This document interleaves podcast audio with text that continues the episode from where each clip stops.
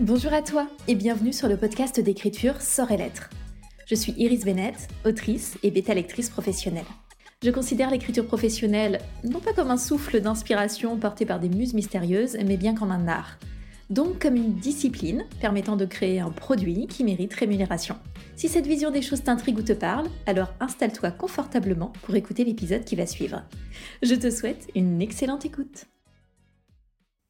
Aujourd'hui, j'ai envie de partager un élément que je trouve super intéressant pour se motiver à écrire et finir un manuscrit. En tout cas, pour moi, ça fonctionne très bien. Et c'est quelque chose que je vois pas si souvent abordé. Il s'agit des messages qu'on place dans les romans.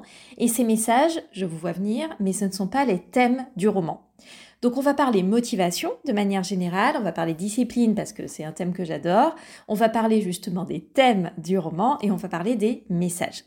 Je vais aborder le sujet d'un point de vue général et puis à la fin je prendrai l'exemple de mes romans pour illustrer en seconde partie. Je préviendrai comme ça les personnes qui n'ont pas lu mes romans et qui détestent euh, être spoilées pourront se retirer tranquillement de l'épisode. Point très important pour commencer, je le dis souvent, mais la motivation et traître. La motivation, on ne peut pas compter dessus. D'ailleurs, il y a une grande illusion au sujet de l'écriture, c'est de se dire qu'on n'a pas le temps. Si on avait le temps, on écrirait davantage, ce serait plus facile de s'y mettre. Si on pouvait en vivre, on écrirait plein de romans. Je crois pas que ce soit le cas. Quand on fait de la place à l'écriture dans son quotidien, dans un objectif de professionnalisation, c'est rarement plus facile que de bosser sur un manuscrit comme un loisir. C'est pas plus simple, c'est juste différent quand on écrit pour générer des revenus, il y a toute une nouvelle pression qui vient se poser sur le fait d'écrire. Ça ne veut pas forcément dire que vous êtes ultra stressé en permanence, mais simplement qu'il faut plus que jamais calquer de la discipline sur notre créativité et que c'est un processus qui n'est pas simple, notamment à tenir sur la durée. Il y a des jours où on n'a pas envie, il y a des jours où, on se dit que notre projet euh, ça va pas du tout, et quand on n'a que ça, qu'on a mis le focus là-dessus, c'est très compliqué. Moi, j'ai euh, du coup des jobs alimentaires, on va dire à côté, même si j'aime pas trop ce terme parce que pour moi, c'est pas des jobs alimentaires, c'est des jobs que j'aime aussi à côté, des activités que j'aime. Mais une grande partie de mes efforts est tournée vers l'écriture et je constate que ça ne me rend pas la vie euh, plus facile ou les choses plus faciles pour écrire par rapport à quand j'écrivais à côté de jobs qui prenaient plus de place et que c'était vraiment plus un hobby. Ça n'a rien à voir. C'est un peu comme cette illusion autour de l'entrepreneuriat. Ah, si j'étais à mon compte, les choses seraient plus faciles. Non, non, c'est pas plus facile, c'est juste différent. Et on se retrouve avec des contraintes qui sont différentes, mais qui sont tout aussi fortes, voire même plus fortes très souvent que quand on est dans le salariat. C'est juste pas la même chose. L'élément clé, qu'on soit professionnel ou pas, que ce soit sur l'écriture ou pas, mais là on va se centrer sur l'écriture, c'est la discipline. La motivation, c'est seulement l'élan, c'est l'étincelle. Ça arrive au début, puis ça revient de temps en temps, euh, voilà, des moments euh, assez random. Mais en général, la motivation revient quand les choses sont faciles. Le reste du temps, la seule solution, c'est de faire preuve de discipline. Le problème, c'est que c'est généralement plus souvent difficile que facile, notamment dans l'écriture. Donc, on a forcément davantage besoin de discipline que de motivation. Alors moi, j'ai appris beaucoup de mon expérience en tant que sportive et prof de sport, de coach hein, finalement, sur cette notion de discipline. Parce que comme ça demande du temps pour être mis en place, comme ça demande de l'effort, il faut une bonne raison. Et la bonne raison, c'est pas toujours ce qu'on imagine. Donc si je prends l'exemple du sport, toute ma vie, on m'a dit d'en faire. Et j'avais horreur de ça. J'étais une traumatisée des cours de sport à l'école. Je sais évidemment que c'est bon pour la santé. Le truc, c'est que on le sait tous et toutes. La plupart du temps, on sait ce qu'il faut faire. On sait ce qui est bon pour nous, mais c'est pas pour autant qu'on le fait. Sinon, la vie serait beaucoup plus simple. Il y a deux éléments importants et complémentaires. D'abord, il faut un déclic. C'est l'étincelle, c'est la motivation, c'est le désespoir parfois, on va en reparler. Puis il faut du temps. Pendant ce temps, on se force en général, mais c'est aussi pendant ce temps qu'on va souvent trouver notre raison profonde, ce qui va forger notre discipline sur le long terme. Je reprends mon exemple sportif. Mon déclic à moi, clairement, c'était le désespoir. Tout simplement parce que j'avais mal au dos. Un mal de dos chronique, vraiment c'était super compliqué à gérer. On n'arrêtait pas de me dire de faire du yoga, mais par esprit de contradiction, par flemme, par euh, tout ce que vous voulez, j'ai évité pendant des années. Et puis un jour, j'ai tenté. Il y avait un studio pas loin de mon boulot, je me suis dit allez, on y va. J'ai eu la motivation, j'ai eu ce petit élan. À l'issue de ce premier cours, j'ai eu l'impression d'avoir 80 piges. J'avais mal partout. J'ai découvert des muscles euh, que je ne pensais pas avoir. J'ai mis trois jours à me déplacer correctement. Franchement, j'avais honte. je me suis dit, ok, c'est pas possible, il faut faire un truc. Je pense que j'avais même pas 30 ans en plus à ce moment-là. Mais c'était pas encore ça, ma raison profonde de faire du sport. Ça, c'était juste le début. Mais ça m'a tenu assez pour y retourner. Alors ensuite, il faut garder quelque chose en tête. Il y a un truc qui me caractérise, c'est que je suis ultra volontaire. J'ai le sens de l'objectif, je suis euh, over déterminée. C'est un truc que je bosse depuis que je suis gamine. Hein. Ça m'est pas euh, tombé comme ça, c'est pas un trait euh, inné de ma personnalité, c'est quelque chose que je travaille.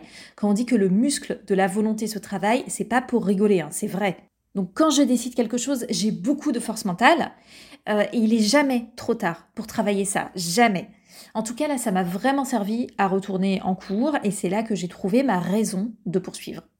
Cette raison, ce qu'il faut comprendre, c'est qu'elle peut pas être intellectuelle. Ça peut pas être euh, ah ben oui, c'est important de faire du sport, on se sent mieux et plus en forme et puis non, c'est vrai bien sûr, mais tout le monde le sait et tout le monde s'en fout. La vraie raison qui pousse à quelque chose et qui tient sur le long terme, elle doit s'imprégner dans tes ressentis, dans tes souvenirs, dans ton cœur, elle doit s'ancrer tellement fort que tu peux pas l'oublier et ça doit te toucher de manière personnelle. C'est pas pour rien que les gens qui font des changements dans leur vie, c'est souvent après des drames, des trucs difficiles, des deuils, des séparations. C'est parce que on trouve quelque chose de poignant qui vient nous toucher vraiment en plein cœur et une fois qu'on l'a expérimenté, on ne peut plus l'oublier.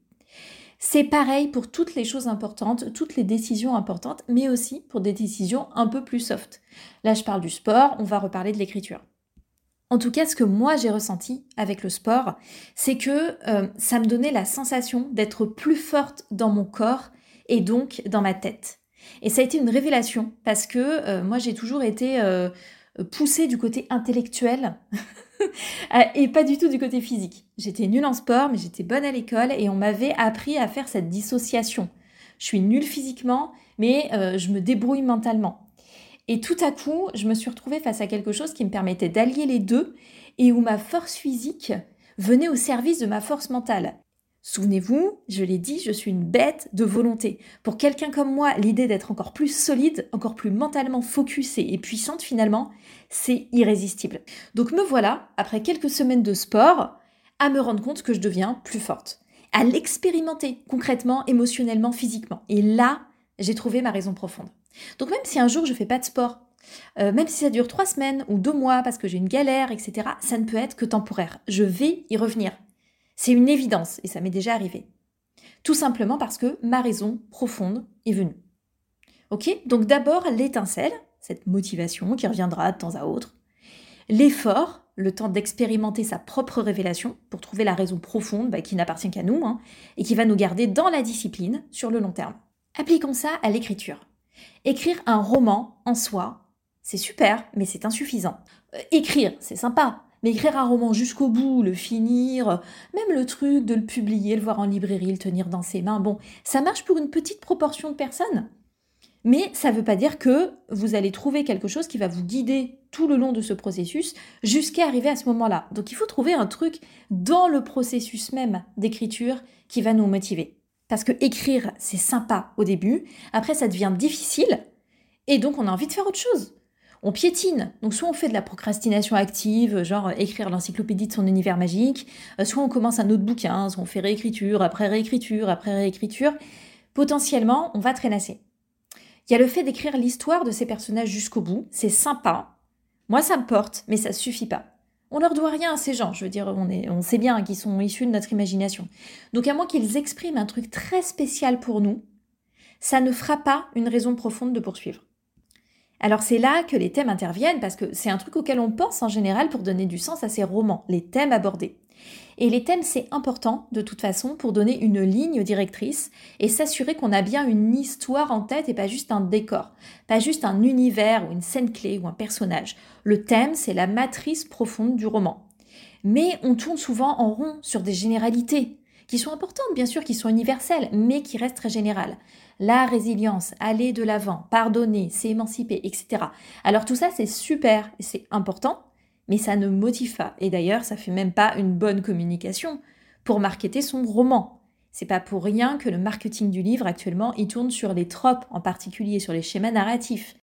Actuellement, sur TikTok, si on veut marketer un roman, on a plus de chances d'obtenir des résultats en disant il y a du smut, donc des scènes explicites, et un euh, one bed trope, donc euh, un moment où les deux personnages sont obligés de partager le même lit, que si on dit c'est une histoire où les personnages vont aller de l'avant et se pardonner. Alors, ça reste un truc, je trouve c'est sympa de communiquer dessus parce qu'il y a aussi toute une partie de la population qui est sensible, mais on va pas dire que ce soit les tendances euh, très prometteuses pour marketer son livre. Il y a certains thèmes qui fonctionnent mieux, et c'est tout ce qui tourne autour du trio magique, la mort, le fric et le sexe. Donc si vous avez des meurtres, de la vengeance, des bad boys, des millionnaires, des gardes du corps musclés, tous ces trucs-là, ça éveille l'intérêt. D'ailleurs, big up à la mafia romance qui explose et qui regroupe les trois.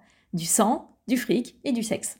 Mais revenons à notre thème, notre raison profonde, ce qui va vraiment nous permettre de mettre en place une discipline.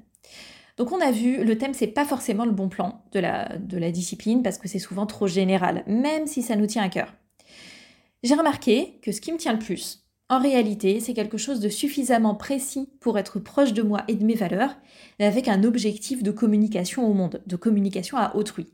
Je me sens tout simplement investi d'une mission sur des messages précis. Je m'auto-investis, carrément. Et là, je trouve ma raison profonde d'agir. Quand je me suis mise à écrire de la romance, j'étais pas hyper emballée. Euh, parce que la plupart du temps, ce type de roman me paraissait vide de sens et prenait des relations que je trouve malsaines, des personnages masculins que je trouve toxiques. Qu'est-ce que j'ai fait? J'ai décidé de me positionner sur de la romance saine. Et déjà, ça a été une énorme source de motivation. Mais j'ai décidé que ça suffisait pas, et donc j'ai commencé à placer des éléments clés, des messages précis. Et même si tout le monde ne les voit pas ou ne les conscientise pas, moi je sais qu'ils sont là. Et quand j'ai pas envie, quand j'ai pas envie d'écrire, quand j'ai pas envie d'avancer, quand j'ai la flemme, quand ça me paraît difficile, je me souviens de ce que je veux exprimer et je me débrouille pour le faire. Parce que j'ai déjà expérimenté ce que ça fait de réussir à aller au bout d'un message dans un manuscrit avec un objectif de publication. Je me suis poussée aux fesses vraiment quand j'ai sorti Hasard, Boulot et Sentiments. Et à ce moment-là, parce que ce texte contient des messages particuliers, et donc j'ai expérimenté, j'ai ancré en moi cette sensation, cette satisfaction de proposer des messages précis au monde. Du coup, je connais le moteur de ma discipline pour aller au bout des suivants.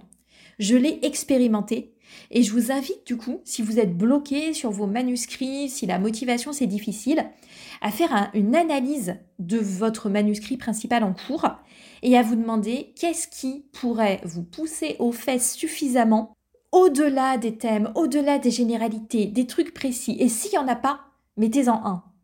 Incluez quelque chose qui vous tient à cœur. N'en faites pas trop non plus, n'en faites pas une espèce de manifeste pour je ne sais quelle cause que vous défendez, etc.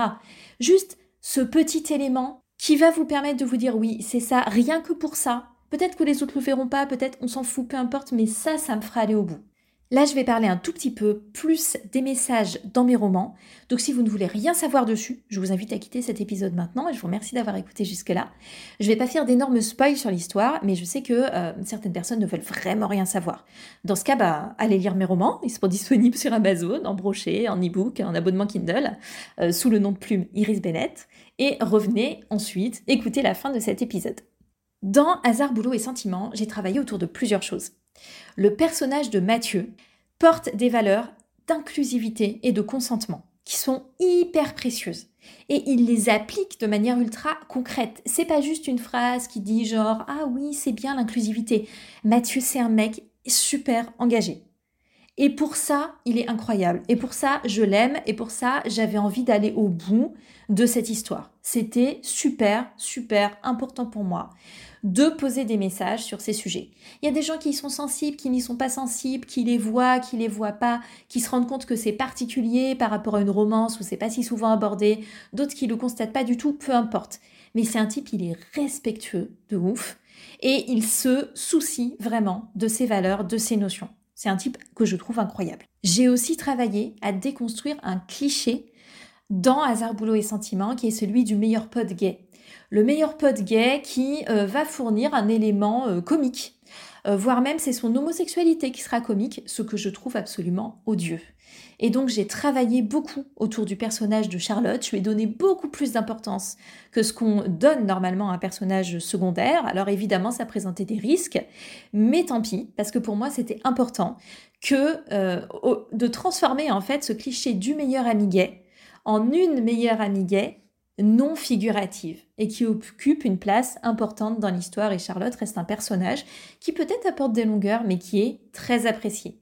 Et j'en suis vraiment très très contente. Ça, ça fait partie vraiment des messages sur Hasard Boulot et Sentiments qui étaient importants pour moi. J'ai placé d'autres petites choses comme l'amitié homme-femme entre Louis et Alexia par exemple. Louis, c'est comme un, comme un frère pour Alexia, il n'y a jamais d'ambiguïté. Et de manière générale, c'est un groupe de potes qui est tellement soudé, tellement incroyable, où chacun et chacune a une personnalité propre.